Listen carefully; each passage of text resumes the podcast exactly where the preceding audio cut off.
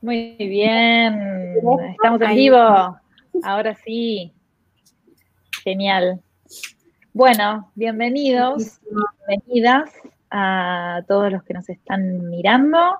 Muchísimas gracias por sumarse a, este, a esta charla, debate que mm, iniciamos con la iniciativa de Verónica, eh, que está, en esta charla sumamos a Julieta. Eh, bueno, y principalmente eh, nuestra idea es charlar, debatir, discutir sobre temas de feminismo y traducción, así que si te gustaría formar parte de un debate sobre feminismo y traducción, y si te preguntaste alguna vez por qué el feminismo y los temas de género no son tan comunes en nuestra, en nuestra profesión, bueno, hoy acá con las chicas te invitamos a que nos sigas en esta transmisión en vivo y que participes activamente dejando comentarios que los puedes dejar acá en YouTube o después cuando lo veas y cuando compartamos en nuestras redes sociales también puedes acercarte a nuestras redes y formar parte de esta, de esta charla. Y siempre nuestro propósito en mente es compartir ideas, experiencias, opiniones, sabiendo que no somos expertas en el tema y que simplemente esto es una charla debate a la que hemos invitado a, muchas personas y ojalá que, se unan eh, y que, pueda, que podamos charlar en un ámbito relajado y, e informal, pero que no deja de ser un ámbito profesional. Así que con esto eh, voy a pasar a presentar a nuestra invitada del día de hoy. Muchas gracias, Juli, por unirte. Julieta Raimondo. Julieta es traductora pública en idioma inglés por la Universidad de Buenos Aires y está matriculada en el Colegio de Traductores Públicos de la Ciudad de Buenos Aires. Se especializa en la traducción jurídica dentro de los campos del derecho internacional y algunas áreas de derecho privado, tales como derecho societario y derecho contractual. Julieta trabajó como perito auxiliar de la justicia y en la actualidad se desempeña de forma independiente para empresas del sector privado, particulares y estudios jurídicos a través de su marca personal Language Services VA. Bienvenida, Juli, muchas gracias por unirte. Bueno, muchas gracias a ustedes por invitarme. Voy a pasar a presentar a Verónica. Verónica se graduó en traducción e interpretación, modalidad francés, inglés, catalán y español por la Universidad de, Alcalante, de Alicante perdón, en 2013 y se dedicó una temporada a trabajar de cara al público y a la enseñanza de español en Francia. Lleva desde 2013 residiendo fuera de su país, España, Francia, Dinamarca y ahora el Reino Unido. En 2015 fundó la revista feminista La Palabra Púrpura, donde sigue creando contenido sobre la temática de la mujer y sus derechos, y en la actualidad está trabajando para convertirla en editorial. Desde 2016 se dedica a proyectos relacionados con la traducción periodística y en la interpretación médica y pública, al tiempo que estudia periodismo en la UOC. Labores que compagina con tareas de voluntariado en una ONG francesa que ayuda a víctimas de violencia de género. ¡Wow! Voy, a, pasar a presentar a mi compañera Ariadna. ella terminó la carrera de traducción, de traductorado público en inglés en 2012 por la Universidad Nacional de La Plata en Argentina. Lleva eh, varios años, desde 2015, viajando por el mundo y vivió en Nueva Zelanda y en Dinamarca, que es donde vive ahora. Durante varios años se dedicó a la, docencia y a dar clases de inglés.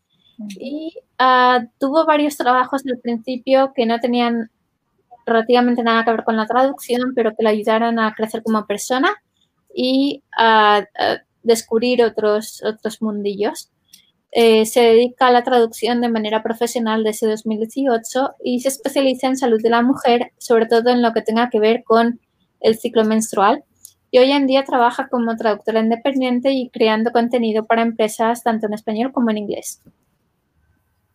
Muy bien, eh, vamos a tener una invitada más que se va a sumar en unos minutos, así que cuando se sume la vamos a presentar, que es Delfina y que nos va a, a dar charlas sobre marketing y publicidad relacionado al feminismo y la traducción también, como es el tema que nos convoca hoy en día. Así que bien, eh, vamos a empezar eh, con nuestra invitada, Juli. ¿Qué tenés para bueno, contar? Bueno, em, la idea de sumar nuevas voces a, este debate eh, me pareció muy interesante. Recibí la invitación de Verónica a raíz de un artículo que escribí sobre el lenguaje inclusivo. Eh, y bueno, nos pusimos en contacto, empezamos a charlar, yo vi su, webinar anterior eh, y me gustó mucho, me pareció que no, no se estaban hablando, como bien dijiste al principio, de estos temas tanto eh, y que sería bueno, ya que tenemos la oportunidad a través de, Internet de conectarnos desde cualquier lado, hablar de estos temas, eh, cada una desde, desde su, desde su eh, especialización. Y bueno, yo lo encaré cuando, cuando intenté escribir sobre lenguaje inclusivo y, uso del lenguaje con perspectiva de género desde, desde las leyes y el derecho, que es lo que, en lo que yo me especializo. Y bueno, hoy eh, quería hablar de este tema en Argentina, que, es el país en el que resido. Em, y también agradecerles que me hayan dado la libertad de, encararlo desde, desde cualquier eh, ámbito que yo eligiera, ¿no? Yo que elegí hablar desde un, lugar quizás más institucional, porque bueno, en Argentina se vienen dando quizás eh, mucho, muy marcadamente, digamos, movimientos eh, feministas más que en otras partes. Entonces, quizás, ay, perdón que ahí me parece que Delphi está lista. Sí, está lista Delphi. Si querés, eh, ahí está. Genial. No te queríamos interrumpir. Hola Delphi, bienvenida. Ahora te, cuando termine, cuando termine Juli con su parte, te, hacemos tu presentación, ¿vale? Ningún apuro, adelante. No, si quieren, presentan ahora, yo no, no tengo bueno. porque voy a empezar a hablar y... Vean, y, no, y no te paramos nada, Juli. no, Bien, genial. La Vale, genial. Eh, ¿La presento yo, chicas? ¿Les parece? Vale. Bien, Delfina, gracias por unirte. Delfina Morganti Hernández es escritora, comunicadora publicitaria, traductora e intérprete de inglés y español, matriculada en el Colegio de Traductores de la provincia de Santa Fe y miembro de la Asociación de Profesionales en Marketing de Rosario. Escribe, traduce y corrige textos sobre marketing y publicidad, recursos humanos, videojuegos y educación. ¡Fua! Un montón. Es autora de dos ebooks, uno sobre traducción literaria y otro de poemas, y ha cursado estudios en letras. Le encanta crear en varias de sus formas, entre ellas generando contenidos interesantes para personas con espíritu emprendedor. Genial, me encanta tu presentación. Gracias, gracias Ari. Muy bien, bueno, continúa con, tu parte, Juli.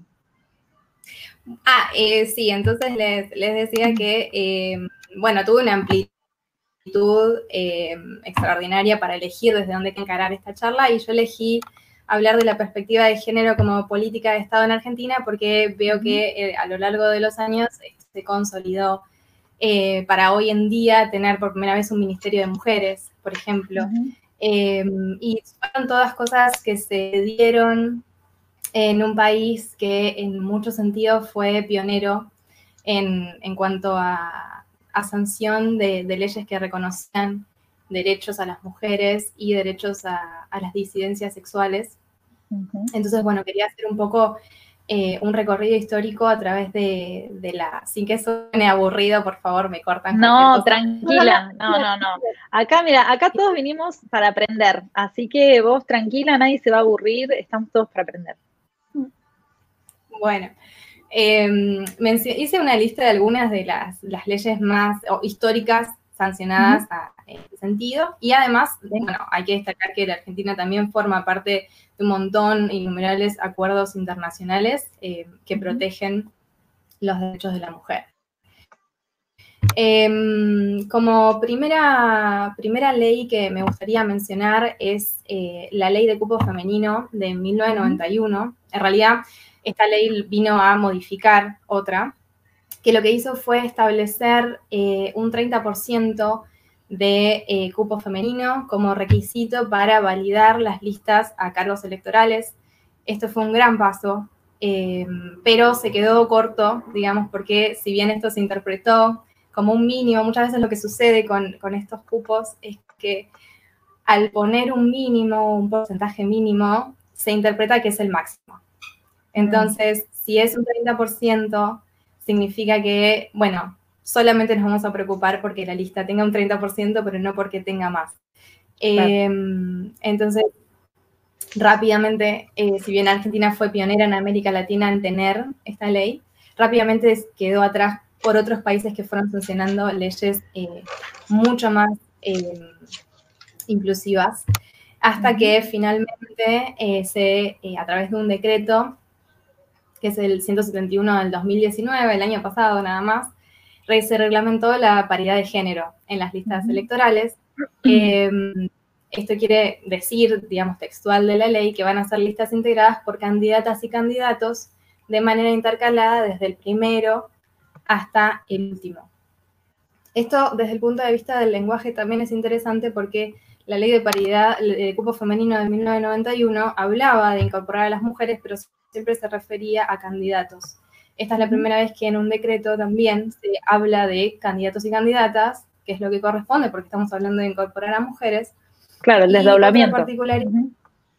Exactamente, al menos que haya un atisbo ahí de, eh, de, inclusión. Y otro, otra cosa muy interesante también es que em, el género en este decreto eh, está determinado por el sexo reconocido en el documento nacional de identidad vigente al momento del cierre del padrón, que es independientemente del, sexo biológico, ¿sí? o en su efecto la constancia de rectificación de sexo en el registro de las personas. Esto es interesante también porque la Argentina tiene una ley de identidad de género que le permite a las personas solicitar que se modifique su documento de identidad para que concuerde con la identidad de género autopercibida. Eh, en esto Argentina también es pionera. Em, siguiendo con la, cronología, en el 2002 también se em, estableció el cupo femenino sindical. Em, entonces también se reconoció la participación femenina en las unidades de negociación colectiva. También fue con un mínimo 30% al principio. Después, en 2009, tenemos eh, otro hito que fue la Ley de Protección Integral para prevenir, sancionar y erradicar la violencia contra las mujeres en los ámbitos en que desarrollan sus relaciones interpersonales. Esto es súper importante porque habla de em, la violencia en, en el sentido más amplio posible. No es únicamente la violencia física hacia las mujeres, sino que comprende la violencia verbal, por ejemplo. Las palabras eh, hacen mucho daño eh, y por eso también está contemplado dentro de la ley. Em, como, bueno, es amplio, ¿no? Les decía, conductas, acciones, omisiones, em, que de manera directa o indirecta en el ámbito público y en el privado eh, que se basen en una relación desigual de poder afecten su vida, libertad, dignidad, integridad física, psicológica, sexual, económica o patrimonial y su seguridad personal. Así que como ven es eh, una definición de violencia súper amplia. Súper amplia, claro. Eh, claro, que está, bueno, que viene en este sentido también a, honrar los acuerdos internacionales en los que Argentina forma parte. De hecho, el espíritu de la ley si, leemos el debate parlamentario de esa ley, se menciona la Convención contra la Erradicación de toda forma de violencia contra la mujer, de la que Argentina forma parte, con lo cual ese es el espíritu. Eh, y finalmente tenemos eh, la ley de matrimonio igualitario. Acá Argentina también fue pionera en América Latina en reconocer el derecho de las personas em, a casarse. Eh, y eso también trajo consecuencias para el, lenguaje jurídico porque al reconocer matrimonios entre personas del mismo sexo ya no podemos hablar de hombre y mujer que contraen matrimonio, sino que era necesario modificar la redacción para decir eh, cónyuges, que si bien si es una palabra masculina, se la puede usar con los artículos femeninos y masculinos, es decir, los cónyuges o las cónyuges. Habría que ver eh, qué sucede si personas de identidades no binarias eh, se casan, eh, pero, digamos, en ese sentido, igualmente el código, el, sí, el código civil y comercial habla de personas, con lo cual ese, ese problema no, no estaría. Em, por otro lado, en cuanto a la eh, a los derechos del perdón. Tranquila, un poquito de agua. De, paso, de paso aprovecho tu pausa. Aprovecho tu pausa de agua para agradecer algunos comentarios que nos están llegando acá en vivo. María Florencia Miranda Torres, muchas gracias por tu comentario. Eh, Gabriela Monteiro, también muchas gracias. Bueno, y acá dos, de las anfitrionas que están respondiendo ahí muy bien a los, a los comentarios que suben. Bueno, ya puedes continuar. Les aprovecho también para eh, comentar que si alguien nos ve eh, desde el enlace que publiqué en LinkedIn, eh, porque creé un post a propósito para eso, si nos queréis dejar comentarios por LinkedIn y no tanto por YouTube, um, sois bienvenidas de hacerlo. Y, simplemente, bueno, iremos, iremos mirando y contestando. Bien. Buenísimo. Muy bien. Ahí me con los comentarios. Les decía que ah, si hablamos de disidencias sexuales, también tenemos eh, algo también muy importante para mencionar junto con la ley de matrimonio igualitario. Es la resolución del Ministerio de Salud del 2015, eh, ya hace un par de años, que eliminó la prohibición de las personas de la comunidad LGBT a donar sangre. Mm. Eso era un sesgo completamente discriminatorio pensar que las personas de la comunidad eh, son personas promiscuas, eh, o sea, no, era totalmente infundado.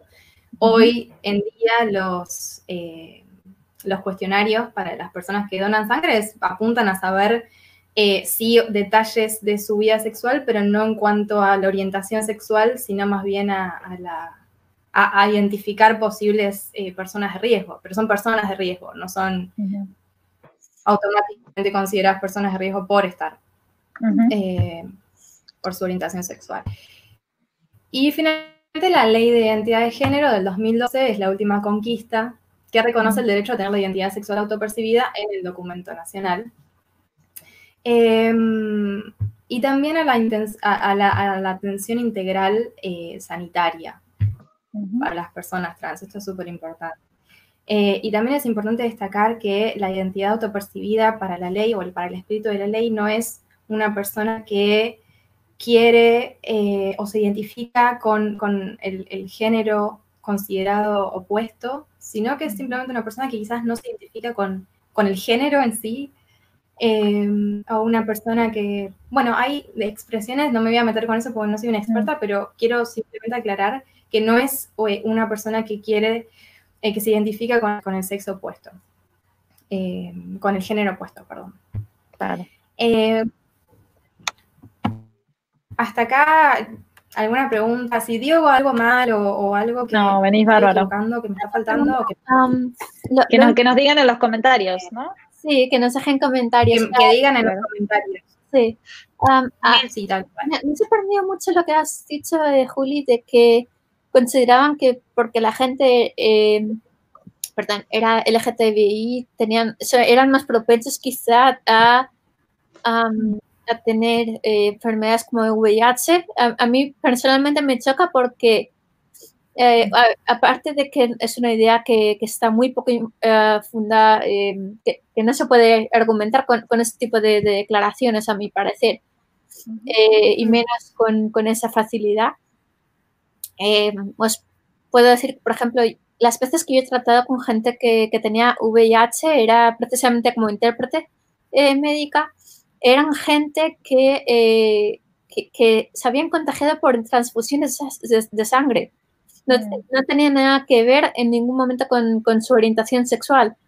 Y en concreto, por ejemplo, las dos de las personas que hablaron precisamente de, cómo se contagiaron eh, dijeron que era básicamente un error médico, con lo cual claro. Mm, está muy poco, o sea, e, el argumento me parece muy flejo y muy, poco correcto. completamente. Acá en Dinamarca sucede algo, tengo entendido, no, voy a, no lo voy a asegurar, pero tengo entendido que eh, tenés que tener un tiempo de residencia en el país para que te permitan donar sangre. No, y acá ya nos vamos de lo que es el género y demás. Mm. Eh, no, me parece que no puede ir cualquier hijo de vecino que llega al país, o hija de vecino, de vecina, eh, que llega al país, no puede ir así como así a donar sangre. No lo aceptan. Eh, no sé bien cuál será el que se mantenga entre nosotros. Claro, sí, sí, la sangre, la sangre pura, no dejamos a los magos que vengan, bueno, no, la verdad es que sí. en Reino Unido creo que es Ah, Creo que simplemente es a partir de 18 años mm. y, llevar al menos unos meses viviendo en el país, pero mm. no unos años.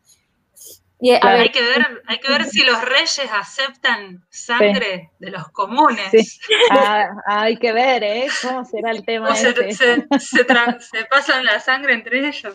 No, tal, tal cual bueno, tenemos, tenemos aquí un comentario de Jacquelina eh, del Valle Gutiérrez. Buenas chicas, genial la iniciativa, muy interesante lo de las leyes, algunas las conocía, pero a otras no. Genial Julieta, gracias Jacquelina. Y Eugenia Ferreira dice que se entiende todo perfecto. Genial. Muy bien, bueno, perfecto. Bueno, con este recorrido desde el 91 a hoy, llegamos a eh, que tenemos el Ministerio de Mujeres, esperen que quiero decir bien el nombre, Ministerio de Mujeres, Género y Diversidad. Em, un lograzo de este gobierno. un lograzo. Sí, realmente es histórico. Mm. Realmente es histórico. Y em, bueno, además de que el gabinete está conformado por nueve eh, mujeres, es la primera vez que una mujer trans ocupa una subsecretaría en el Estado. Con lo cual es histórico en más de, un sentido. Em, la página es interesante, bueno, desde el punto de vista del lenguaje, eh, la página web utiliza la X y la E. Mm. Y, eh, eh, bueno, nuestro el presidente también en sus discursos, por ejemplo, en, un discurso que dio en Chaco, utilizó todes. Eh, y es bastante frecuente, digamos, escucharlo también, usar lenguaje inclusivo o no binario así. Em, es súper interesante. Como del, eh, del ministerio, según la ministra Elizabeth Gómez Alcorta, son ejercer la función pública de modo feminista, según sus, propias palabras. Em, y los objetivos son, esto que yo les decía al comienzo, el cumplimiento de acuerdos internacionales de los que la República Argentina forma parte. Como, en primer lugar, la Convención sobre Eliminación de todas las formas de discriminación contra la mujer y la Convención Interamericana para prevenir, sancionar y erradicar la violencia contra la mujer. Em, estas también en sus palabras exigen que la lucha contra la desigualdad de género sea prioridad de Estado.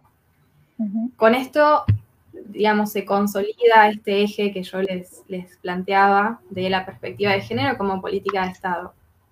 Eh, es, está en el interés público eh, que esto sea un tema de actualidad y sea un tema eh, en el que cada vez nos tenemos que formar más. Em, y sobre todo como eh, profesionales a los que probablemente nos lleguen consultas de estas cosas y, se nos pida que tomemos intervención para eh, corregir un texto, para corregir alguna marca de género. Em, esto es súper importante eh, como, como traductoras. Claro.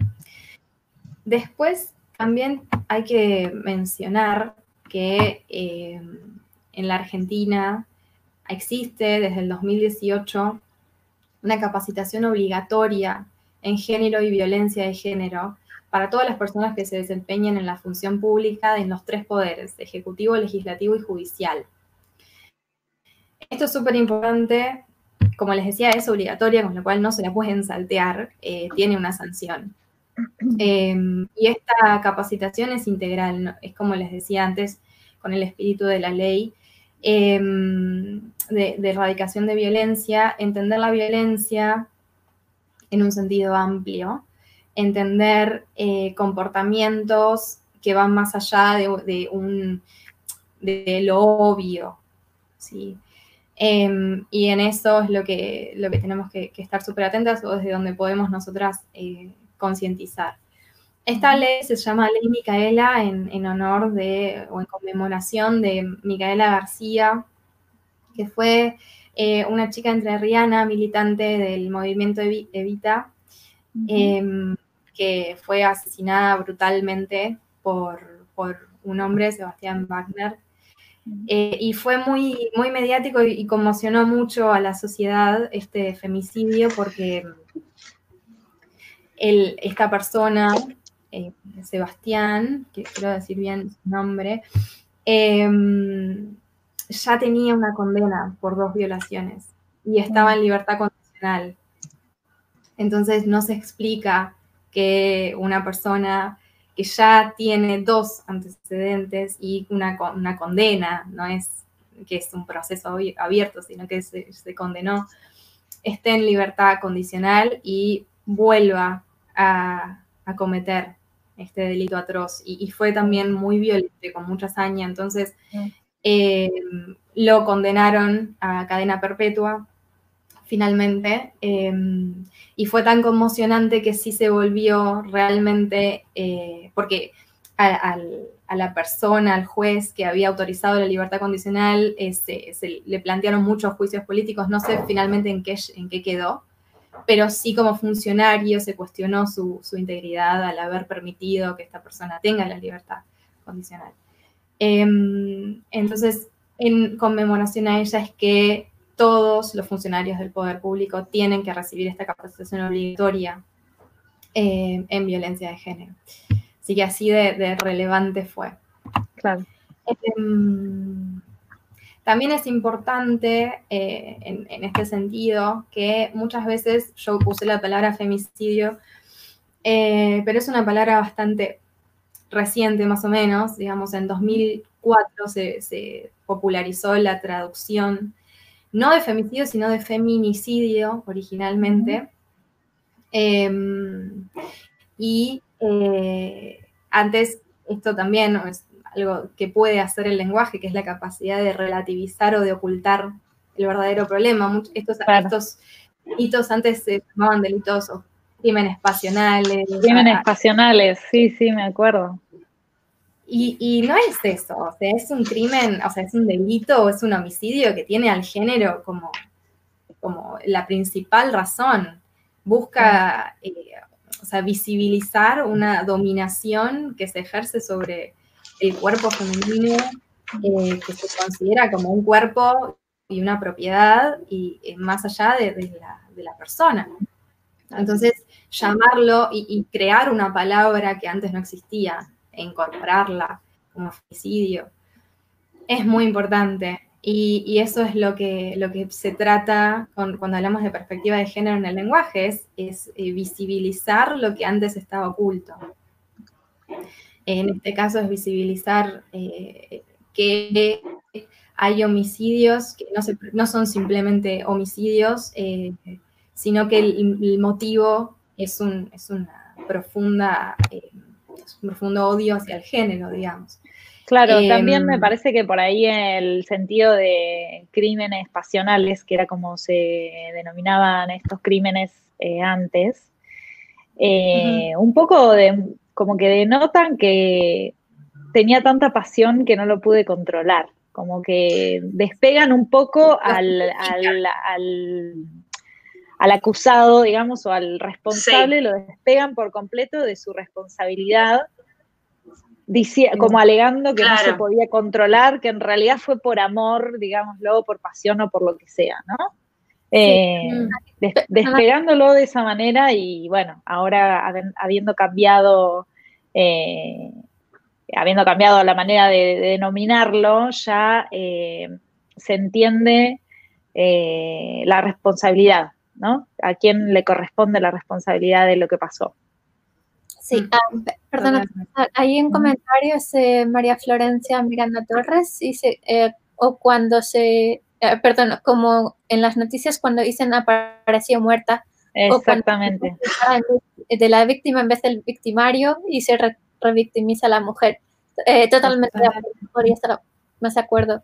Aquí en Reino Unido, por ejemplo, pasa una cosa curiosa. Los, los datos de violencia de género ah, van aumentando, llevan cinco años consecutivos aumentando. Ahora con, con el tema de, del coronavirus y que todo el mundo está en casa, están aumentando incluso más aún. Y ah, hay muchos, ah, hay, un, tipo de programas que aquí les, les encanta, que son programas policiales. Y eh, en algunas ocasiones les preguntan a, los agentes, eh, bueno, ¿cómo ha cambiado el tipo de, de, de, casos a los que te dedicas desde que empezaste hasta ahora? Y muchos de ellos, especialmente los más veteranos, dicen cosas como, ah, bueno, antes eran más asuntos de drogas, asesinatos, y ahora es víctima, eh, violencia de género. Claro. Mm, tal cual. Es que por eso es tan importante eh, uno de, las...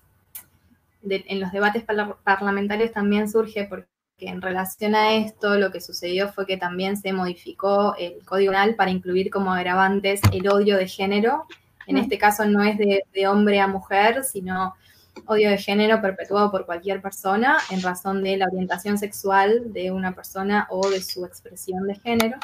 Y después sí se incluyó el agravante de femicidio particularmente, que es el del hombre hacia la mujer.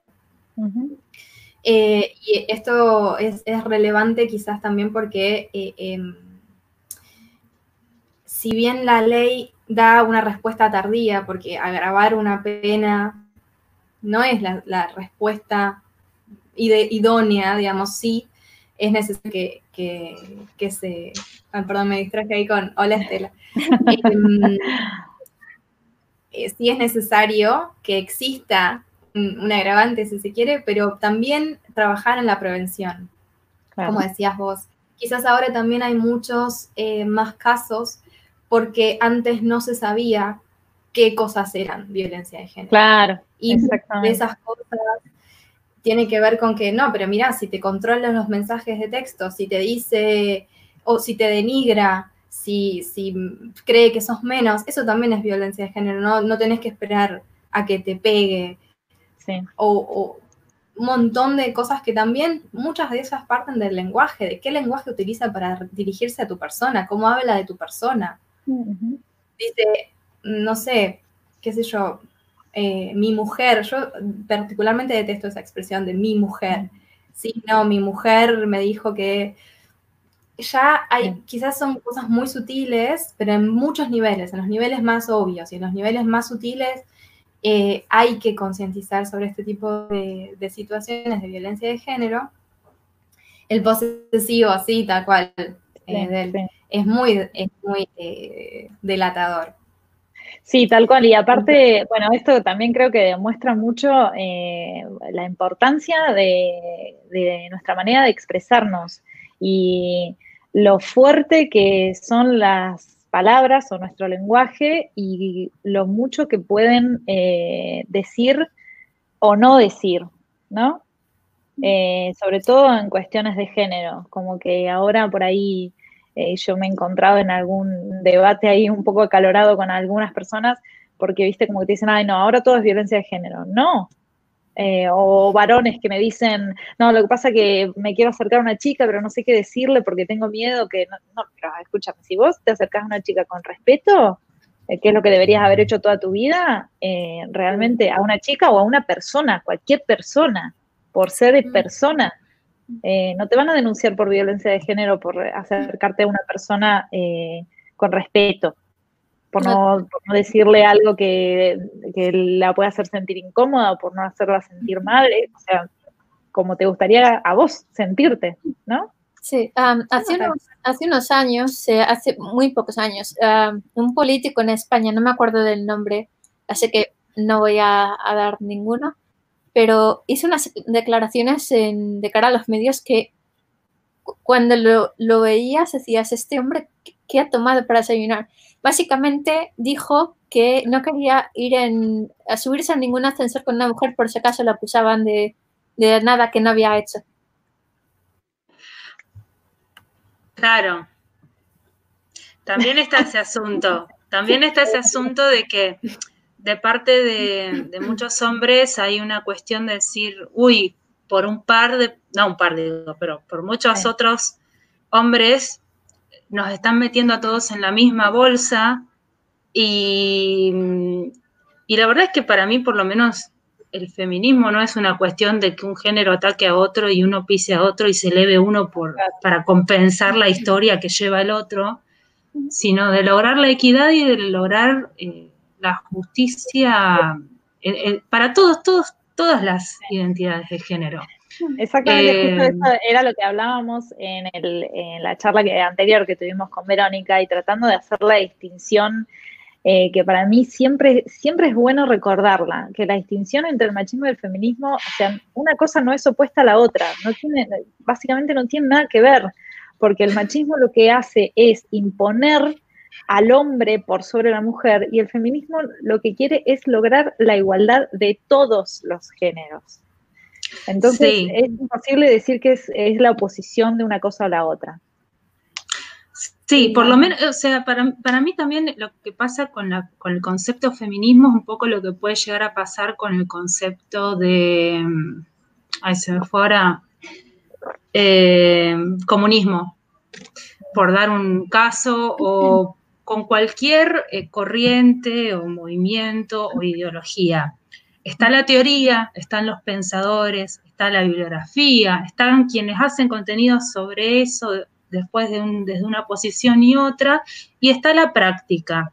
Y en la práctica vos ves distintos tipos de posiciones y ves grupos extremistas que para combatir la violencia recurren a la violencia, que creo que no es la postura de ninguna de nosotras acá y espero que tampoco la de, de las personas que nos escuchan, y empieza a haber una cuestión ahí que de la teoría a la práctica, de los ideales a la práctica y a la realidad, hay distorsiones, hay interpretaciones inevitables desde la subjetividad de cada grupo y desde su escala de valores, que hacen que después se genere como una, yo, imagino en mi cabeza una especie de nebulosa, una masa medio gris, que va empañando y va empañando y va tiñendo y va cargando de significaciones que escapan a nosotras, a los autores, a quien se le ocurrió el término, lo que sea, y se va haciendo una construcción cultural colectiva dentro de cada sociedad, de cada país y en el mundo, de qué es el feminismo, de qué es el lenguaje inclusivo, de quiénes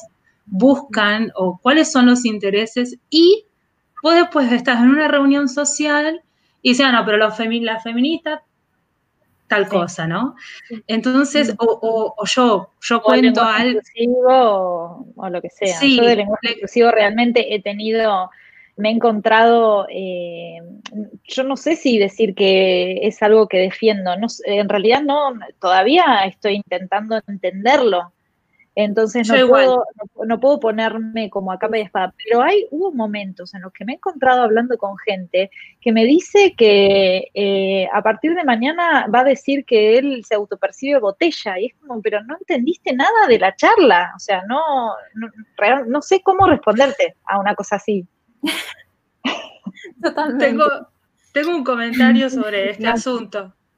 No sé si lo puedo hacer ahora o en realidad era el momento de exposición de Juli. Ya, derivó por otro lado, pero bueno, no importa. Es, lo que a donde llevó la charla. Em, yo ayer, antes de esta charla, quise volver a las bases y fui a este libro. Ajá. Ajá. Ay, Dios mío, las bases, bases, bases. Las bases, es naranja mi versión, no sé si lo notaron. Eso lo quería decir por las dudas. Pero más allá de eso, me, porque también es algo que venía pensando y no lo recordaba si era una cuestión de que yo me acordaba mal de que dijo Sosir o si es así, pero yo creo que la lingüística de Sosir más allá de que podemos estar o no de acuerdo con algunas cosas, o sea, todos la estudiamos como traductoras y los comunicadores y mucha gente conoce a Saussure, pero Saussure es quien funda la, lingüística como ciencia, ¿no? Y lo hace desde un lugar que, como digo, le podemos criticar un montón de cosas desde el, día de hoy, pero en su momento el tipo fue el Freud de, la, de la psicología en la lingüística. Y él dice, cuando habla de qué es un signo lingüístico, una frase que, a mí me parece que de alguna manera nos permite explicar un poco qué es lo que está pasando cuando discutimos lenguaje inclusivo, además de todo lo que ya dijimos de percepciones, de cultura, qué pasa en la lingüística y por qué, por qué nos habilita el lenguaje a pensar en una E, en una X, un, lo que sea. Él dice, el lazo que, el que une el significante al significado es arbitrario, opuesto que entendemos por signo el total resultante de la asociación de un significante con un significado, podemos decir más simplemente, el signo lingüístico es arbitrario. Da un ejemplo. La idea de sur, sur, no está ligada por relación alguna interior con la secuencia de sonidos S-U-R, que le sirve de significante, que es la expresión, digamos, material del signo. Podría estar representada tan perfectamente por cualquier otra secuencia de sonidos. Mm. O sea, una idea a priori, hasta que nos pongamos todos de acuerdo por convención y eso se pase de generación en generación, puede estar representada por una cadena de fonemas X. O sea, la E, la E, digo, podría ser otra letra. No sé, digo, yo estoy, acá me voy a ganar algunos enemigos, pero si tomo a SOSIR, según el signo de SOSIR, que es, que es arbitrario, podría ser la E o podría ser la X por dar un ejemplo. Y al mismo tiempo, o sea, creo que esta, esta teoría nos, nos sirve para explicar la posibilidad de la E como una posibilidad válida dentro de lo que es el sistema de la lengua española, y al mismo tiempo alguien podría decirte, y pero si es arbitrario, entonces que haya una O o que haya una A, también es arbitrario, ya está la convención, ¿para qué dejar la E? Y acá yo dije, wow, o sea, con SOSIR podemos darle la razón a la gente que quiere la E y también al que se quiere quedar con lo que hay, porque total, claro. no hay nada, dice SOSIR, no según este autor, ¿eh? yo lo traigo para, para ponerlo en discusión. No hay nada entre la persona y cómo esa persona se, sirve, se percibe de relación con la, con la cadena fónica que materializa el concepto, ¿no? Y al mismo tiempo pienso, pero pucha, si el discurso está construyendo, está construyendo realidad, percepción. Entonces, digo, ya no sé qué pensar. Me volví loca. Me volví loca. Yo imagino, como, cajas, ¿no? Ay, yo decía que me imagino lo que vos estás diciendo como caja. Yo tengo una caja que se llama feminismo. ¿Qué le voy a poner adentro? es lo que te diría. Como yo le puedo poner cosas positivas, cosas negativas, ¿cómo lo voy a interpretar esta caja que se llama feminismo? O cualquier cosa, ¿no? La E. Eso es lo que estamos discutiendo. ¿Qué le vamos a poner? sí, totalmente. ¿Qué queremos que tenga? Algo que, construya, porque el problema del lenguaje, una vez que ya adquiere un significado, es que reproduce relaciones de poder. Sí, sí, estoy de acuerdo. ¿qué, relaciones quiero que se reproduzcan? ¿Qué sentido, qué interpretación le voy a dar a esta palabra?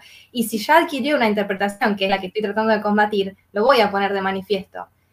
Porque si no, no hubiese sido necesario, por ejemplo, volviendo a las leyes, que se, regla, se regule y se reconozca el derecho de la mujer a votar, porque el sufragio es universal para todos los hombres y se supone que los hombres representan, por este concepto androcentrista, a toda la humanidad. Entonces, ¿por qué fue necesario que haya una ley que reconociera derechos a las mujeres a votar? Porque evidentemente ese masculino no era inclusivo de la mitad de la población. Sí, totalmente. yo, creo que el tema está en que, como el, ejemplo que pusiste de la caja, esa caja sí, sigue siendo personal en el momento, hasta que no pongamos en común estas, digamos, pautas personales y decíamos, que aceptamos y que no, y lo pongamos como normativa, eso sigue siendo personal. A ver, obviamente las ideas de cada uno no se pueden generalizar, siempre encontrarás a gente que tiene ideas en común y otras que no, Eh, igual que las ideas políticas, tú tienes una serie de valores y tú, misma puedes coger el programa electoral del partido que quieras y decir, con esto estoy de acuerdo, con esto no. Bueno,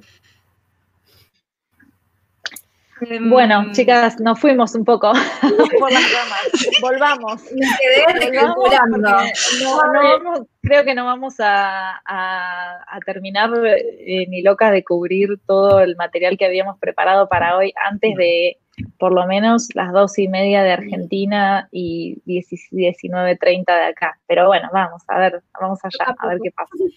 Yo de mi parte lo, que quería comentar era lo que, lo que ya les, dije, llegué a, la mitad de lo que tenía preparado, pero me parece que, mm. ya es contundente, es importante. Solo me resta que em, para cerrar este tema de, la perspectiva de género como política de Estado, eh, que existen guías oficiales, que no es solamente una idea de, académicos, sino que hay... Em, guías oficiales, puedo mencionar la guía para el uso de un lenguaje no sexista e igualitario en la Honorable Cámara de Diputados de la Nación. Esa es la, principal que, hay. Tenemos la guía para el, de este año, la guía para el uso del lenguaje inclusivo en cuanto al género del Instituto Nacional de Servicios Sociales para Jubilados y Pensionados. Y por último, hablar de diversidad sexual y derechos humanos, que es una publicación creada por la Secretaría de Derechos Humanos y Pluralismo Cultural en 2018. Así que bueno, con eso cierro, están en internet disponibles, pueden leerlas, tienen variada extensión, desde creo que 60 a 90 páginas a 10, así que dependiendo del tiempo pueden leer una u otra. Pero bueno, no queda si es contundente. En Argentina esto es un tema prioritario y em, que cada vez se conquistan más derechos y estamos avanzando y tratando de tener em, una conciencia al menos del uso del lenguaje. Ya es un montón. Exactamente. Creo que también em, las Naciones Unidas tienen una guía para la utilización de inclusión. Cuando se habla, yo la, menciono en alguna parte, en un artículo de mi blog, no sé, después lo, lo podemos colgar algunas eh, algunos enlaces en la descripción de este video para que si alguien quiere... Eh, Así queda escrito. Mirar un poco, claro, sí, sí, para que... Para, sí, para, En esas guías que yo mencioné recién también tienen como, citan como bibliografía referencia las referencias de las Naciones Unidas, así que por un lugar u otro van a llegar también a las recomendaciones de Naciones Unidas. Muy bien. Bueno, eh, Vamos al, periodismo. bueno, primero voy a empezar un poco con la interpretación médica, luego paso al periodismo.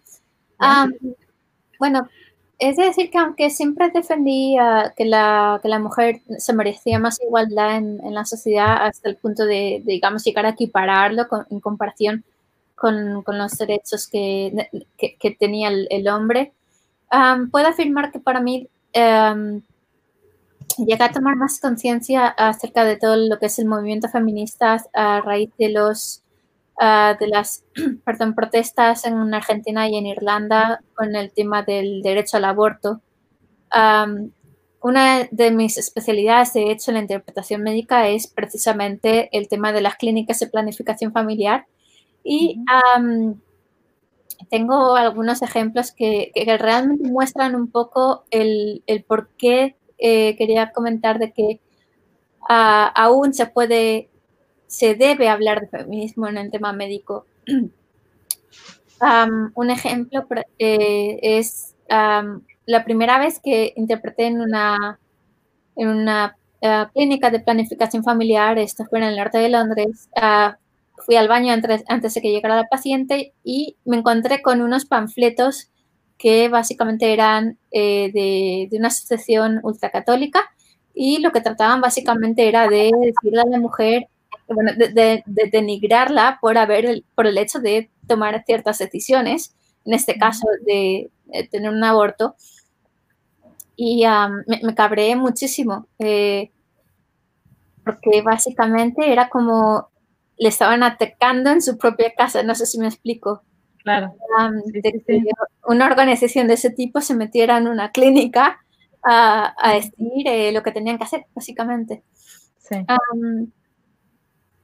Luego también podemos hablar de los formularios que, que, las pacientes en este tipo de clínicas tienen que rellenar en Reino Unido al menos. Eh, no he visto otros en otros países. Pero ah, estos contienen preguntas que ah, a mi parecer eh, obviamente no podéis responder eh, si no estáis de acuerdo, pero tienen cuestiones como el origen étnico de la paciente que mm. para mí está totalmente fuera de lugar incluso... Que, no tendría, que en realidad no tiene nada que ver, o sea, que, en, qué influye? Claro, totalmente. E incluso, fijaros que, bueno, em, hace unos años en, Irlanda, hace unos años, de hecho, hace un par de años, en Irlanda era ilegal abortar, total que las mujeres tenían que viajar al Reino Unido a propósito para poder hacerlo. Eh, los gastos se lo cubrían ellas, obviamente.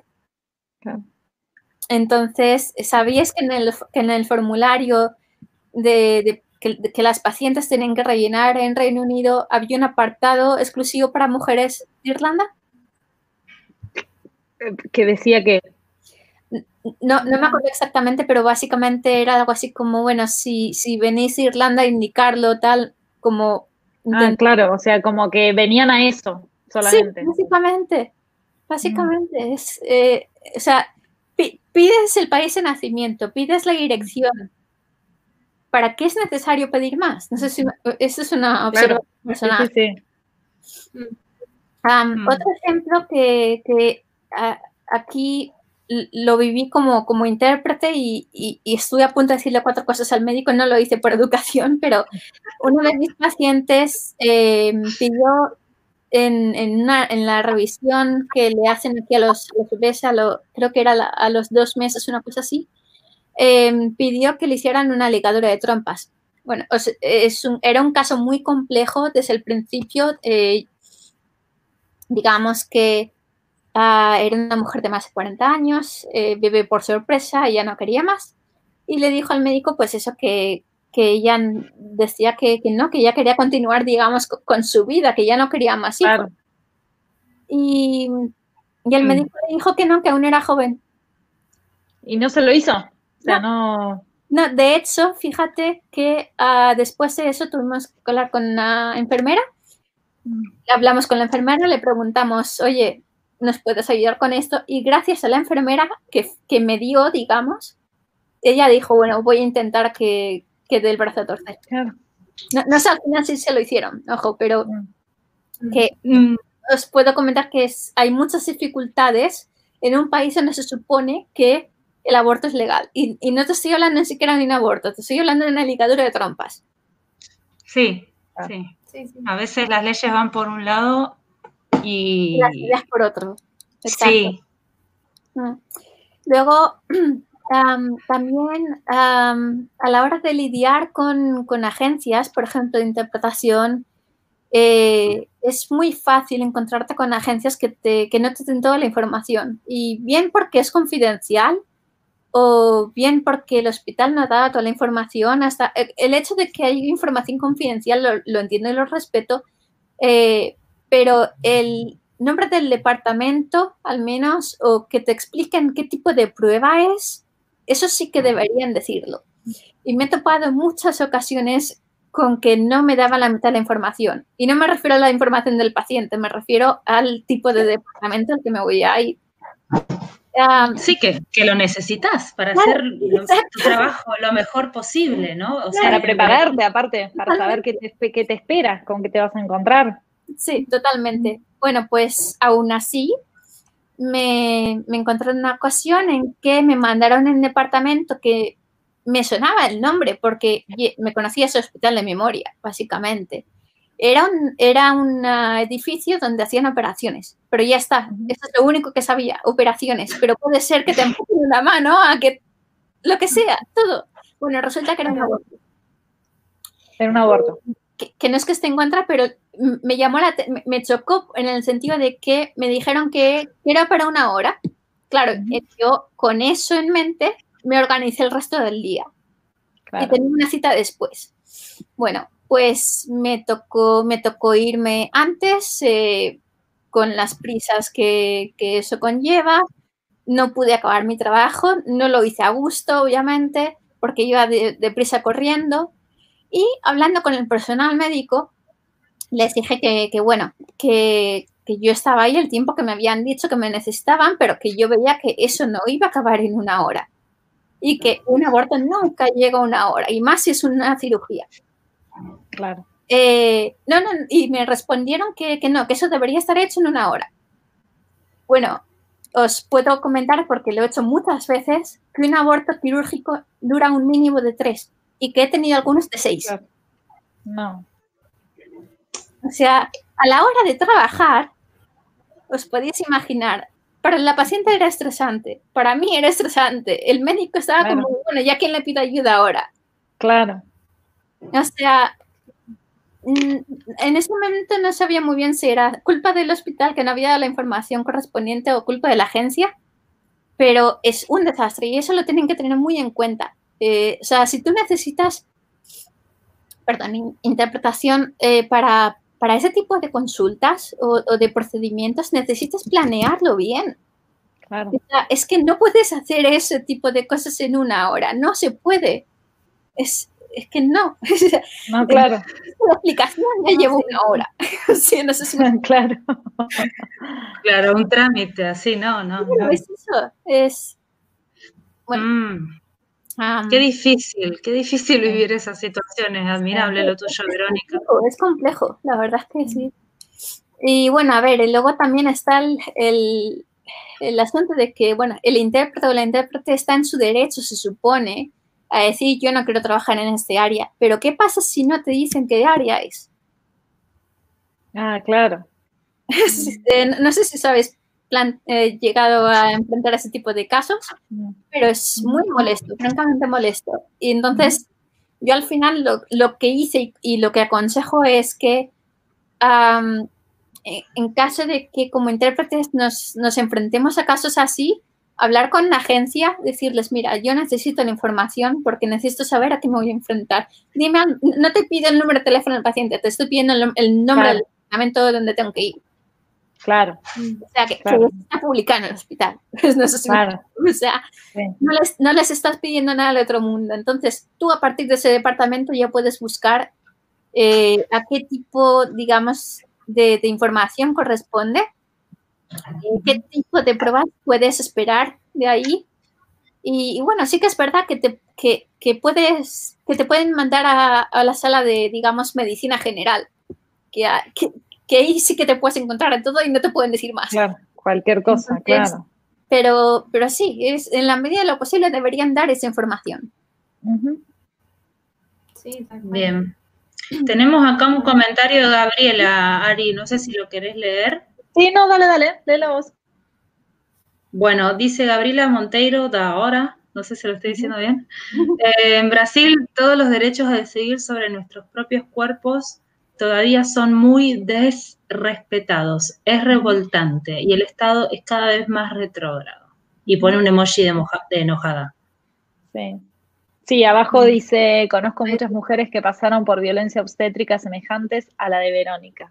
Qué terrible. Eh, la violencia obstétrica es una cosa increíble y cómo, o sea, cómo eh, estando en el 2000, año 2020, cómo puede ser que sigue sucediendo. Yo algo, algo de eso había estado investigando para, para, mi parte, que era salud de la mujer, y, y realmente es que acá en este libro, que lo recomiendo muchísimo, Feminismo para principiantes de Nuria mm. Varela es espectacular. Todo lo que está bien en el mundo, acá mis compañeras me retan porque lo, marco mucho, pero bueno, es que quiero volver a leer algunas cosas, es material de estudio para mí. Eh, bueno, en este libro justamente hablan eh, de, bueno, todo lo que es la, violencia obstétrica y de que, por ejemplo, eh, la, para los partos está todo acomodado para que el ginecólogo, o la ginecóloga por supuesto, pero digo, en, esto empezó cuando solamente había hombres en la medicina, eh, está todo acomodado para que el ginecólogo esté cómodo. Parir en una posición eh, horizontal es completamente antigravedad, básicamente. Eh, lo que pasa es que el ginecólogo está mucho más cómodo si puede estar sentado y la mujer que haga lo que pueda. Push, push. Claro, que haga lo que pueda y, ya. Y, querida, callate y empujá. Y nada más que eso. Y no se puede creer que esas cosas sigan sucediendo a esta altura de la evolución humana. Y de hecho, fíjate que ahora que comentabas el tema de los partos, eh, hace unos meses salió en las noticias un caso que, o sea, me lo la sangre, básicamente, como intérprete y como, mujer. Em, no, sé si lo sabéis, bueno, aquí si, si no hablas el idioma y estás, o sea, vas a tener un bebé, básicamente, es, eh, en muchos casos sí que te ponen intérprete al momento del parto. Bueno, pues hubo un caso en que una mujer del sureste asiático, no sé, no me acuerdo dónde exactamente, bueno, fue a dar a luz, no le pusieron intérprete, le, hablaban en inglés, ella no se enteró de lo que tenía que hacer básicamente, y eh, sin que ella empujara, intentaron sacar al bebé a la fuerza, le, le, le sacaron. Y eso por no tener intérprete. Porque es si una lo locura. Tenido, muy probablemente el bebé estaría vivo hoy en día. Claro, sí, sí, sí. Es una locura. Realmente es una locura las cosas, eh, las cosas que pasan y los abusos que sufren las mujeres eh, en, lo que es la salud. Eh, bueno, en, todo básicamente, pero digo, en la salud y sobre todo cuando hablamos de embarazadas y partos y que se respete lo que la mujer quiere. Bueno, también eh, el tema de que eh, la cantidad de drogas que se están eh, utilizando para, los, para que los partos ya básicamente medio que no son más naturales, por más que sea parto, lo que se conoce como el parto vaginal como parto natural. se administran una cantidad de drogas para para que el, bebé eh, o la bebé nazcan a la hora que le convenga al médico o a la médica, que es que ya no es, eso no es lo natural del cuerpo humano, básicamente. Ya no, los, bebés ya no nacen a las 2 de la mañana, a eso voy. Siempre hay cesáreas programadas porque por las dudas que no de nada, pero en realidad no se, no se sabe fehacientemente que esa sea, eh, eso sea lo mejor para la madre y para el bebé. Tenemos un par de comentarios. Uh Tess dice, mi madre hace más de 40 años pasó por algo así. Cuando dio a luz a mi hermana número 3, yo soy la número 2, Ah, le pidió al doctor que le, le, ligara las trompas. Él le dijo que no, que era muy joven, etc. A los cuatro meses quedó nuevamente embarazada de mi hermana número cuatro. Cuando mi hermana se, eh, se quejó, el doctor le dijo, bueno, no, pues no te cobro mis honorarios. Eh, perdón, cuando mi madre se quejó. claro. Pero sí, eh, francamente decir que por desgracia no me extraña. No, no, me da miedo terrible tener hijos. Tener hijos, ¿viste? Tal cual, tal cual. Em, y después son muy criticadas las mujeres que deciden tenerlo en la casa también. Sí. Mm. Sí. y hacerlo con sus propios medios. Bueno, ahora en Argentina no hace muchos años, pero eh, no hace muchos años, no voy a, creo que digamos hace 10 años o un poco menos, está la ley del parto respetado. Eh, mm. Lo sé porque es mi cuñada, eh, fue una de estas mujeres que quería tener parto natural en su casa y demás, y eh, tuvo muchas horas de trabajo de parto y, no sé, como te diga, 25 horas de trabajo de parto y no tenía dilatación, y bueno, no le quedó otra que tuvo que terminar yendo al hospital, y en el hospital ella pudo decidir, estaba súper informada de qué era lo que tenía que, cómo tenía que proceder ella y mi hermano, y realmente, eh, ahí está mi mamá, eh, y realmente eh, fueron al hospital y ella tuvo el parto como quería, pudo parir en, un banquito sentada, no tenía no tuvo que estar acostada, no la ataron, hay muchas mujeres que las, las atan en el momento para que no, no sé, para que no molesten, digámoslo, entre comillas. Ah, sí. Es una locura. Es una cosa ni hablar lo que, pasaba, que lo que pasaba en años antes. Sí, yo, yo, yo conozco un caso de, de, con sopapa, digamos, sacando al, bebé y que eso perjudicara, digamos, el bebé nació bien, todo, pero hasta se, hasta se, se modifica la forma del cráneo por empezar en algunos puntos si es excesivo y también hay riesgos para, para los genitales, por supuesto, o sea, son riesgos hasta que, llevan después a que por parir desemboques en una operación o en una cirugía de algo que no necesariamente te iba a pasar en tu vida, ¿no? Y no debería ser así, no debería ser así.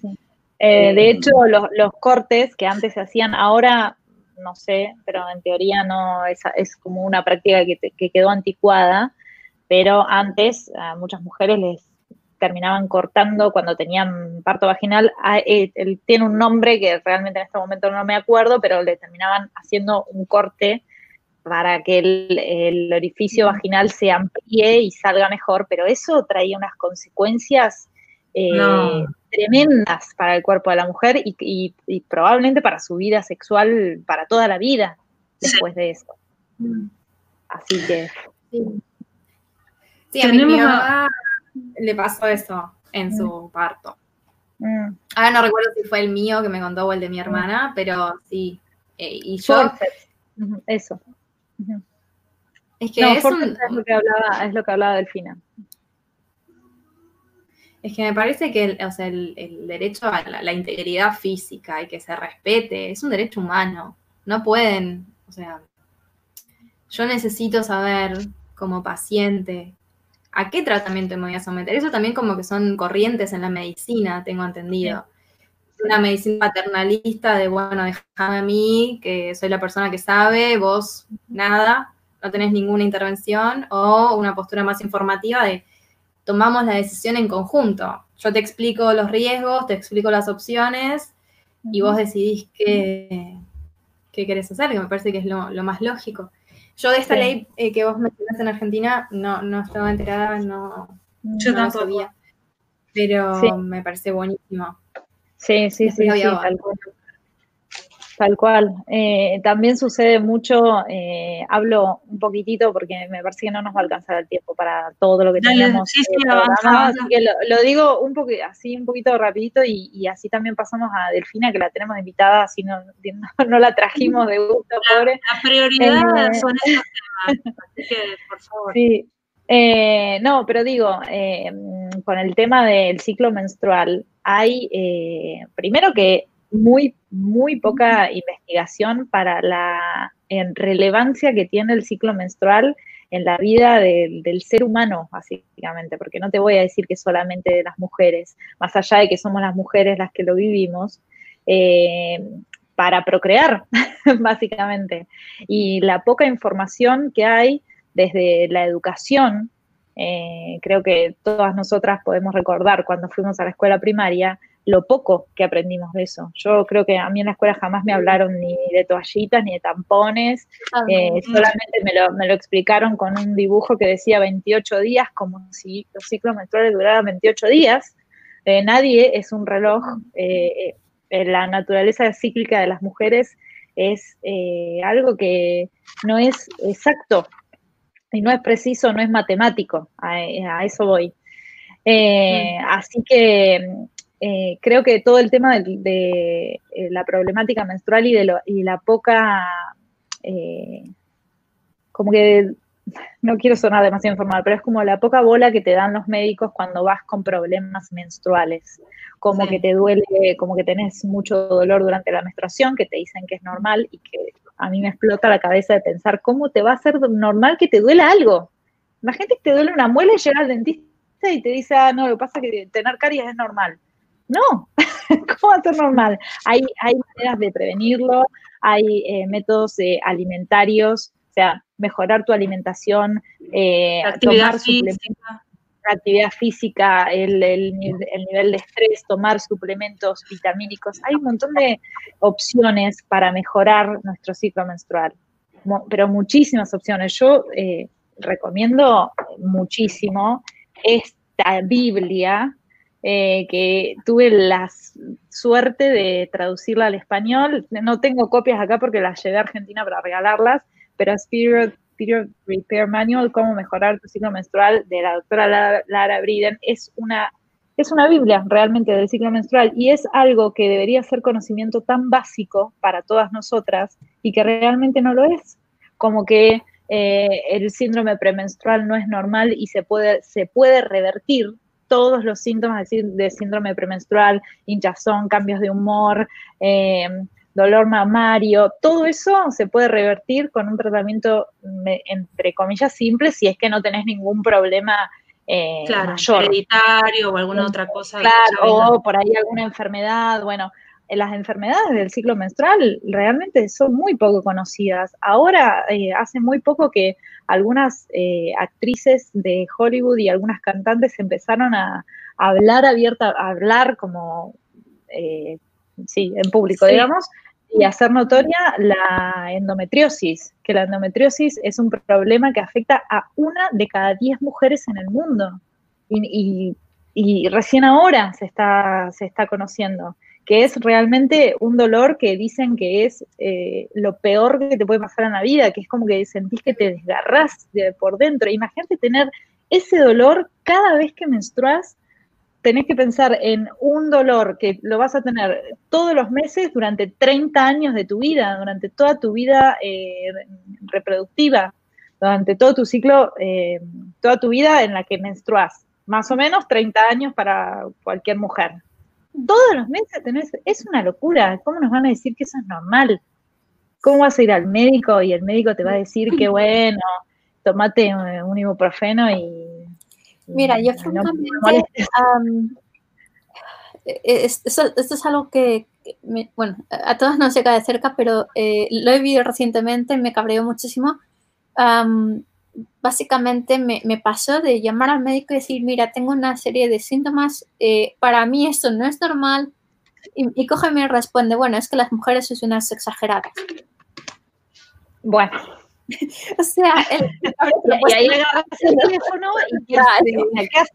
¿Qué haces? Ah, pero sí, eh, y bueno, el tema es que no era de una vez, era repetitivo, llevaba cuatro meses así, con lo cual era ya desesperante. Pero es que la primera vez que, que me tocó ir a, a, ver a un médico, me acuerdo que era, eh, era una mujer y, y, me decía básicamente que con toda la natural, naturalidad del mundo, en plan, Ah, pues, pues no lo sé, puede ser cualquier cosa. Claro. Pero ¿cómo, señor? Usted estudió. bueno, hay otra cosa que eh, la doctora Lara Briden dice en su libro, que es como una denuncia que hace eh, sobre lo que es la, la, sobreutilización de los anticonceptivos hormonales. Mm. Eh, básicamente porque ella plantea todos los beneficios que tiene la ovulación eh, para el cuerpo de la mujer a nivel hormonal y que hay hormonas que las mujeres las producimos solamente ovulando. y para la, estrógeno y progesterona. Eh, bueno, estrógeno y progesterona, si no ovulás, fuiste, básicamente. No los vas a, no los vas a tener. Y los anticonceptivos hormonales tienen hormonas sintéticas que no son ni el 50% de los saludables y los benéficas, que son las hormonas naturales que produce tu cuerpo, con un ciclo normal. Ella lo que dice es, si vos como mujer estás completamente informada sobre lo, la contraindicación que puede llegar a tener eh, el anticonceptivo hormonal. Y así todo, vos decidís seguir tomándolo, sos una mujer que se, responsabilizó y tomó una decisión como corresponde. Ahora. Consciente. Consciente. ¿Cuánto se sabe de los beneficios, de, los, de las contraindicaciones de los anticonceptivos hormonales? ¿Cuánto se sabe de los beneficios de la ovulación? ¿Cuánto se sabe de eh, bueno, sí, de, esto básicamente, tampoco me quiero ir demasiado. Hablando, por ejemplo, de, lo que no se sabe de, estos temas, no sé si estáis al tanto, pero eh, conocer los test estos embarazos que te puedes hacer en tu casa, Vale. Pues te lo venden como, ah, sí, 99% de resultados están no sé cuántos eh, de, de, uh, Sí, el, error de la probabilidad de, de según lo venden, ¿vale? Bueno, estuve investigando hace poco. Eh, en realidad el 5% de los que hay en el mercado son defectuosos, partiendo de ahí. Entonces, no, y en realidad no es el 99%, sino el 97% del 95% restante. O sea, la mm. probabilidad de tener un resultado, ah, digamos, que sea real, es mucho menor de lo que te venden, básicamente. Claro. Y eso está todo tema de, de estrategias de marketing. Sí, sí, sí. Bueno, ya que decimos marketing, dijimos la palabra mágica. Con esa introducción me voy. ¿Todo tiene que ver con todo? A ver, Delphi, ¿qué tenés para contarnos? Bueno, estamos yendo así como de un tema al otro. Este, ante todo, quiero, quiero decirles gracias a ustedes por hacerme un espacio en este contenido que inicialmente iban a ser ustedes tres y después Vero me escribió y me dice, pues pusimos marketing y no sabemos de qué hablar bueno, yo voy, yo voy, pero vamos. pero estoy tratando de imitar el acento, pero porque sabes que me gusta, no es una burla. ¿eh? el, pero, el pero vamos, que, que dije antes, eh, eh, ahora aclarando, no fue de vamos a hacerlo, fue de... Ah, fue, pero vamos, que si quieres... Claro. Ah, está bien. No. Otro, pero tengo, tengo que ir aprendiendo bien el uso de... de no, no, no, tranquila. Es, es una clase únicamente. Bueno, espero también que se repita, porque me parece que estos encuentros, cada una de ustedes tiene mucho más para decir eh, y, se nota que saben de lo que están hablando y tenemos la respuesta de la gente, así que hay oferta y demanda, espero que, lo repitan. Acá nos, dicen en los comentarios si, si quieren que repitamos, que hagamos uno nuevo que nos explayemos por ahí sobre, sobre algún otro tema que quedó ahí un poco en el tintero. Nosotras estábamos preocupadas porque no nos iba a alcanzar todo lo que habíamos preparado para una hora. Al final corrimos. Una hora y cuarto. Sí, claro. Y que no hemos acabado aún. No, bueno, eh, voy a tratar de ser breve, en 10 minutos presentar más que nada, no voy a poder hacer un análisis exhaustivo, pero está bueno también para dejarle la inquietud a la gente.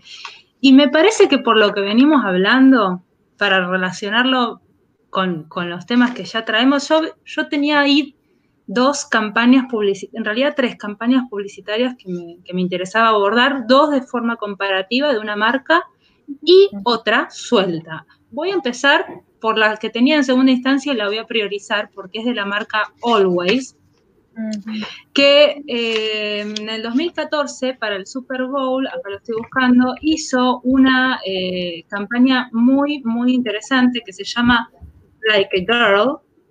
Ese es el, nombre de la campaña a nivel internacional eh, y de hecho está el hashtag. Y yo recomiendo muchísimo que la, que la busquen y que la vean. hace, en esa campaña por supuesto, se basa ya en una instancia de marketing social, o sea, no es responsabilidad social empresaria, pero sí es un caso de publicidad que pone de relieve un tema muy importante, que es esto de qué queremos decir, y acá volvemos a la construcción y la deconstrucción mediante el discurso, cuando decimos hace tal cosa o haz tal cosa como una chica, o como una mujer, o como una niña. Entonces, bueno, más o menos eh, arranca el, sí, la, publicidad, es un video de alrededor de dos minutos y medio, con un casting, ¿no? Que está bueno ver ese recurso, cómo te muestra la publicidad dentro de la publicidad. Y le dicen, bueno, a ver, corre como una chica, le dicen a, una de las modelos publicitarias. Y hace así, qué sé yo, ¿no?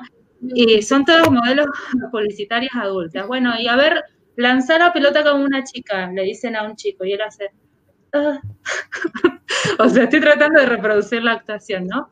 Y después le dicen a unas nenas chiquitas y le dicen, corre como una chica. Y la nena corre, corre como ella. como, como una persona corre.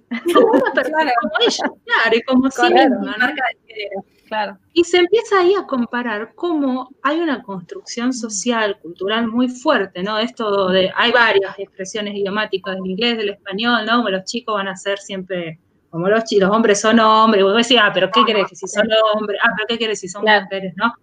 Y todo eso que también, como decía Juliante, cuando decimos mi mujer, ¿no? Y todo eso va construyendo y va construyendo y va construyendo y terminamos derivando ya en, constructos que no nos gustan, digamos, no sentimos que nos representen y demás.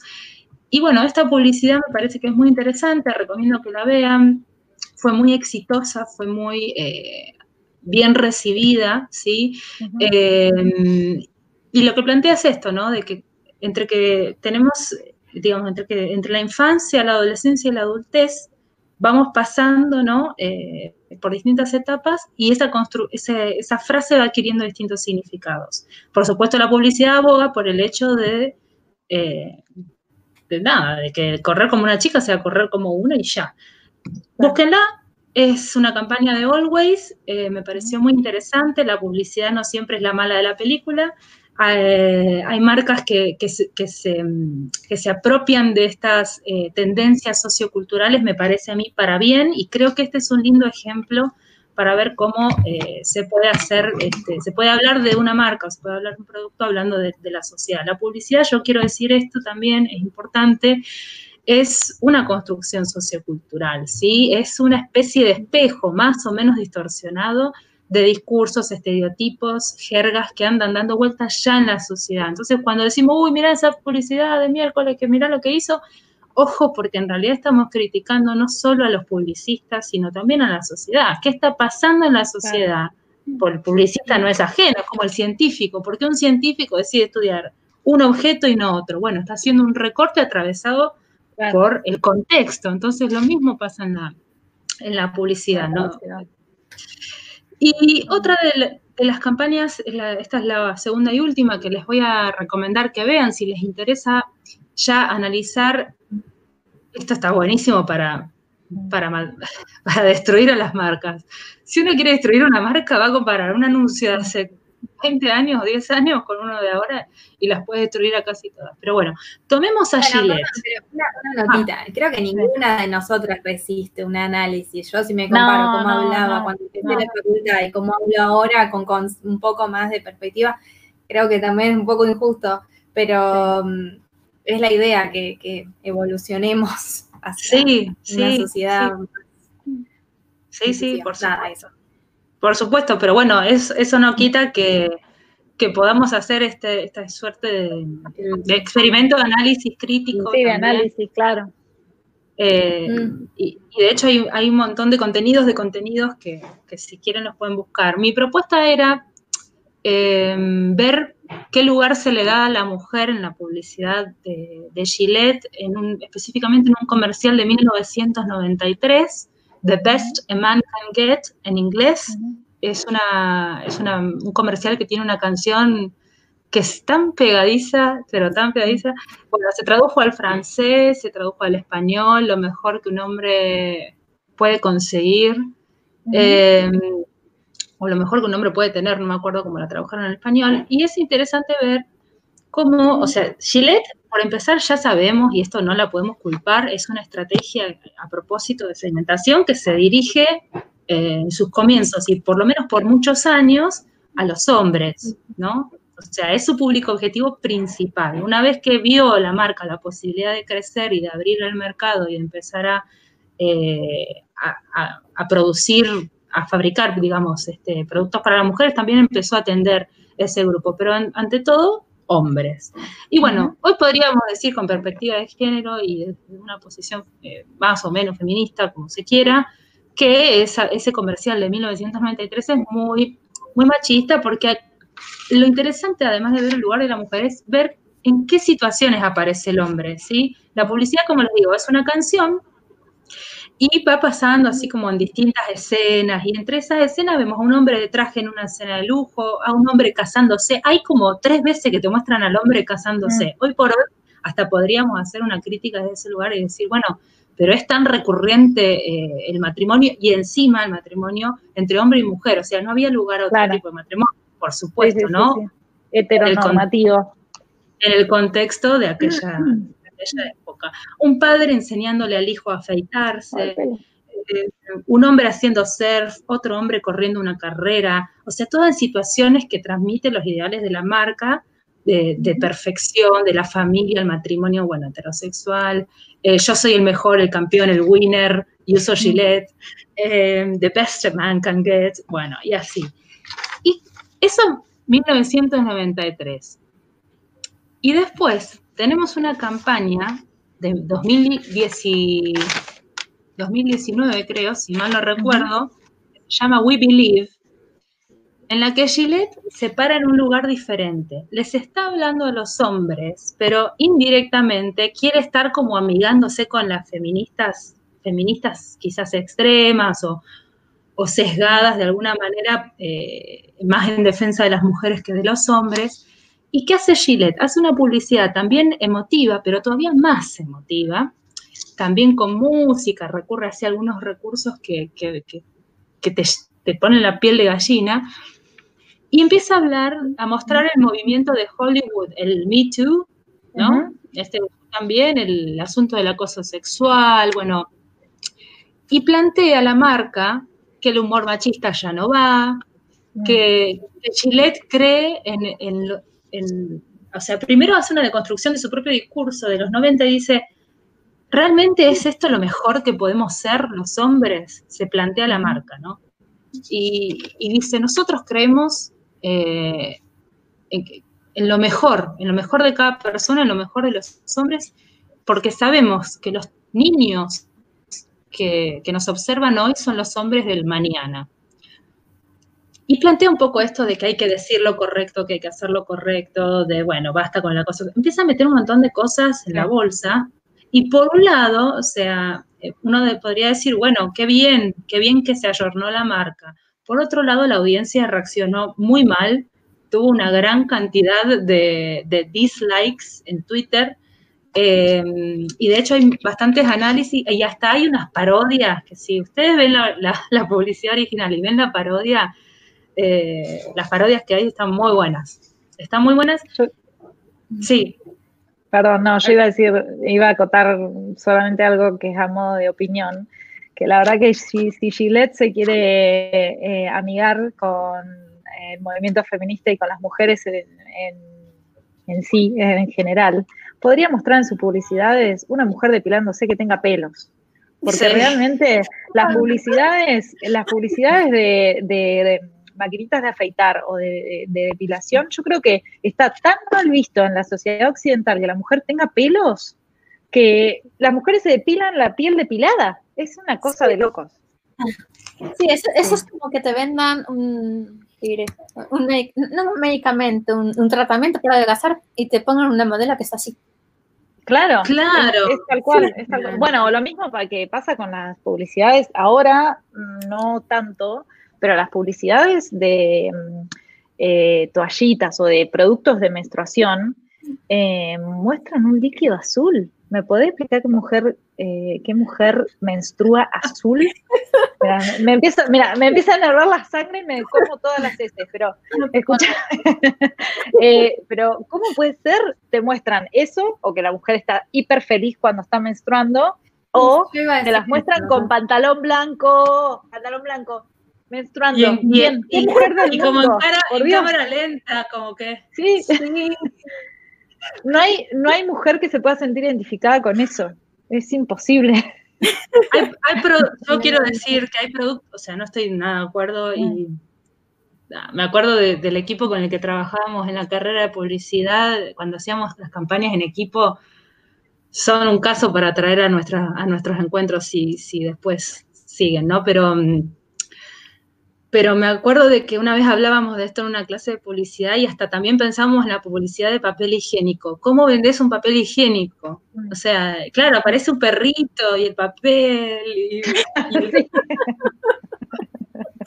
nunca vas a ver a nadie limpiándose realmente. Claro. Hay ciertos temas que todavía hay que reconocerlo. Eh, que somos, somos muy tabú, son tabú, digo, para, para muchas sociedades, entonces es como que, bueno, el, publicista o el equipo de publicidad tiene que fabricar cosas que yo igual no les perdono, esto de los pelos y, o sea, si te estás depilando, claro, pero, mejor que mostrar, es mejor que mostrar el producto en acción, antes, después, Mira, el papel higiénico yo te lo entiendo, te lo entiendo, porque realmente es algo muy escatológico, más que sería muy asqueroso realmente mostrar eh, lo que limpia el papel higiénico, digamos, ¿no? Pero lo que digo es, la menstruación es sangre, es un montón de fluidos que también salen, pero es sangre en, en, última instancia, ¿no? Es sangre. Todos ¿Por qué? Sangre. ¿Por qué yo puedo cortarme un dedo y mostrar en una publicidad la sangre que me sale del dedo y no puedo mostrar que me sale sangre de otra parte del cuerpo? Eso, a eso es a lo que voy. Y esa es la diferencia, me parece a mí, entre una publicidad de pañuelos que muestre mocos o una publicidad de eh, papel higiénico con una publicidad que de productos menstruales. En última instancia, la menstruación es sangre. No entiendo cuál es el, cuál es el problema de mostrar sangre. Inclusive las, redes sociales eh, lo están hoy en día aceptando un poco. Hay una cuenta de una chica en Argentina, una ginecóloga que se llama Gineco Online, que es espectacular toda la información que ella comparte. Y hace muy poquito, no sé si una de sus últimas publicaciones es ella vaciando su copa menstrual, como haciendo esto con la copa menstrual. Y no, y, no lo no fue algo que Instagram eh, sancionó que en otro momento, hace un año, capaz que hubiera sido algo eh, que hubiera, que lo hubiera, ¿cómo es que se dice? Chicas, no me sale la palabra. Sí, censurado. Censurado, ahí está, no me salía, eso. Bueno, hay una publicista mujer, que yo ahora no recuerdo el nombre, que hizo toda una campaña mostrando mostrando vulvas y era como con un, doble sentido. No recuerdo, la voy a buscar para un próximo encuentro porque Ari, a vos te va a gustar el giro que le ha dado a toda la situación. Más que vos sos más este, especialista en esas áreas.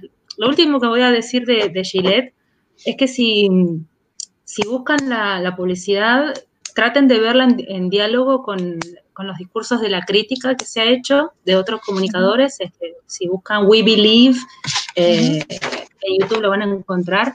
Y también hay una cuestión, como digo, Gillette está buscando congraciarse con algunos grupos, algunas ideas quizás o ciertos movimientos, mezcla varias cosas. Para mí tiene cosas que se pueden rescatar y cosas que no, pero más allá de lo personal, hay un youtuber que hizo un análisis en el que dice que, que esa publicidad en la que Gillette intenta hacer esto, este cambio, este giro, está atentando contra su propio público objetivo, que son los hombres, porque los criminaliza, demasiado. Todas las situaciones que muestra en esta publicidad son de, hombres eh, atentando contra la, integridad de las mujeres. Y dice este, este youtuber, o sea, ¿qué pasa? ¿Son solo los hombres los que usan la violencia en la vida? ¿Acaso no hay mujeres violentas? Dice, ¿no? Es como que relativiza la cuestión.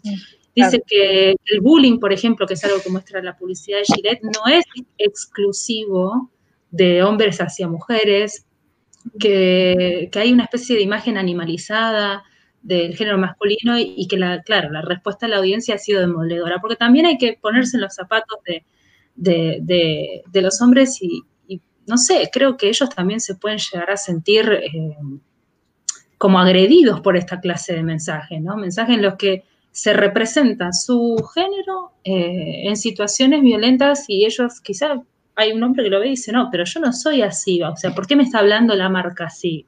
¿No? Es como que hay un desfasaje. Por eso digo que es una publicidad que está hecha con, hombres para hombres, en teoría, pero está tan atravesada por otros discursos que los llevan a un extremo, que hacen que quizás ese público objetivo de la marca no se siente representado. Y hay que ver si las mujeres también están de acuerdo con esa publicidad. Es muy claro, interesante. Tal cual. Sí, a lo mejor eh, peca un poco de tribunero eh, el discurso que tiene esa publicidad de la que estás hablando, porque es eh, algo que puede llegar a, como que ellos quieren contentar, digamos, de alguna manera al movimiento feminista, digámoslo, o a las mujeres y sin embargo eh, no encuentran un balance. O sea, se, van, se van para el otro lado. Así es. Sí. Acá Flor dijo algo muy interesante que es que no se menciona la palabra menstruación tampoco en los comerciales. Es verdad. Me da el pie para decir. Sí, dale, dale. perdón. No, iba a decir que hace muy poco que eh, se habla con, se utiliza la palabra menstruación. No sé si es porque yo estoy en el, estoy muy metida en eso y sigo muchas personas eh, que tienen emprendimientos eh, en torno a lo que es el ciclo menstrual, pero hace realmente muy poco que se utiliza tanto en los medios de comunicación y en las redes decir menstruación y no decir periodo o que te vino o que Andrés o que no sé, la cantidad de, cosas de, que se mm. decían para no decir esa palabra. Justamente las chicas de, unas chicas que son clientas mías, eh, que tienen un proyecto de menstruación sostenible que es una hermosura todo lo que hacen, eh, que se llaman I Love Ciclo, son de España, eh, están en Madrid. esas chicas son como muy tajantes en utilizar la palabra menstruación y no pedido, no regla, no, no, menstruamos, menstruamos, nada de decir me vino, estoy menstruando, utilizar la palabra y como resignificarla de alguna manera o darle eh, la, eh, como la importancia que se merece a algo que nos pasa a las mujeres y que es tan natural. Sí, tal cual. Y, o sea, a mí, me, a mí me, se me vino a la cabeza esto de lo que no se nombra no existe. Mm. si nosotros no, o sea, no lo decimos con todas las letras, no está. Entonces, que, en el lengua que desaparezca del lenguaje también tiene una repercusión en la realidad porque lo tratamos de ocultar. Por ejemplo, en mi experiencia personal, cuando yo tuve mi primera menstruación, me escondí, porque no entendía o para mí era algo que yo tenía que hacerlo en privado, no, le conté ni a mi mamá a ese nivel. Obviamente que me llegó ese mensaje de eso es algo que no se dice, que no se habla, que de alguna manera eh, no era algo que yo tenía que compartir. Claro. Entonces me parece súper importante. Sí, yo creo que también en, en las escuelas, eh, corregidme si me equivoco, pero al menos yo no lo, no lo vi, al menos en la mía, no se enseña a las niñas a cómo reaccionar si te baja la regla, especialmente si estás en clase. Sí, claro, mm. claro, tal. Hay muchas nenas que tienen eh, unas experiencias súper traumáticas y que, o sea, que no se les enseña a las nenas y que no se les enseña a los varones tampoco cómo actuar eh, con respecto a cuando una compañerita le pasa que eh, le viene la menstruación o empieza a menstruar y por ahí no se da cuenta y cuando es al principio que no sabes, que todavía no conoces tu cuerpo, que a lo mejor hay muchas nenas que menstruan mucho, mucha cantidad y se manchan todas. Entonces, yo creo que es muy importante que se eduque a las nenas al respecto, pero también a los varones. Yo me acuerdo de la situación de un chico que conocí, que más vale perderlo que encontrarlo, pero que me dijo, que me contó como una gracia que durante muchos años él y su grupo de amigos le habían puesto de sobrenombre a una chica la palabra hilito, porque un día en la pileta se le había visto el hilo del tampón. Pero sos tarado, querido. O sea, ¿no te das cuenta que lo está haciendo para que vos no veas la sangre? Es como. Sí. Chicas, me enervo con esto. es, es y bueno. bueno, no, no, pero es importante hablar. Quiero dejar una última recomendación porque ya estamos en, en hora. Sí, ya estamos en hora. Hablábamos más temprano, em, voy a poner compartir pantalla, no sé si esto funciona. ¿Funciona? Bueno. Sí, debería funcionar. Ahí estoy poniendo compartir y ustedes me dicen si lo ven.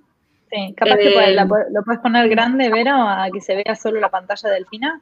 Ah, a ver, no sé cómo, cómo hacerlo, sinceramente. Bueno, no importa. bueno, les cuento, mientras lo que, quería, lo que quería recomendar es esto, en realidad es una película interesante porque no recuerdo quién de ustedes habló de esto, creo que fue Verónica, eh, cuando una mujer va a pedir ayuda a un profesional, ¿sí? Y el profesional le dice, no, ¿no? Eh, la rechaza en el caso este de ligar las trompas, le dice, no, ¿por qué si sos joven? Bueno, hay una escena en esta película, no sé si se ve en pantalla, es la película Nunca Más, protagonizada por Jennifer López.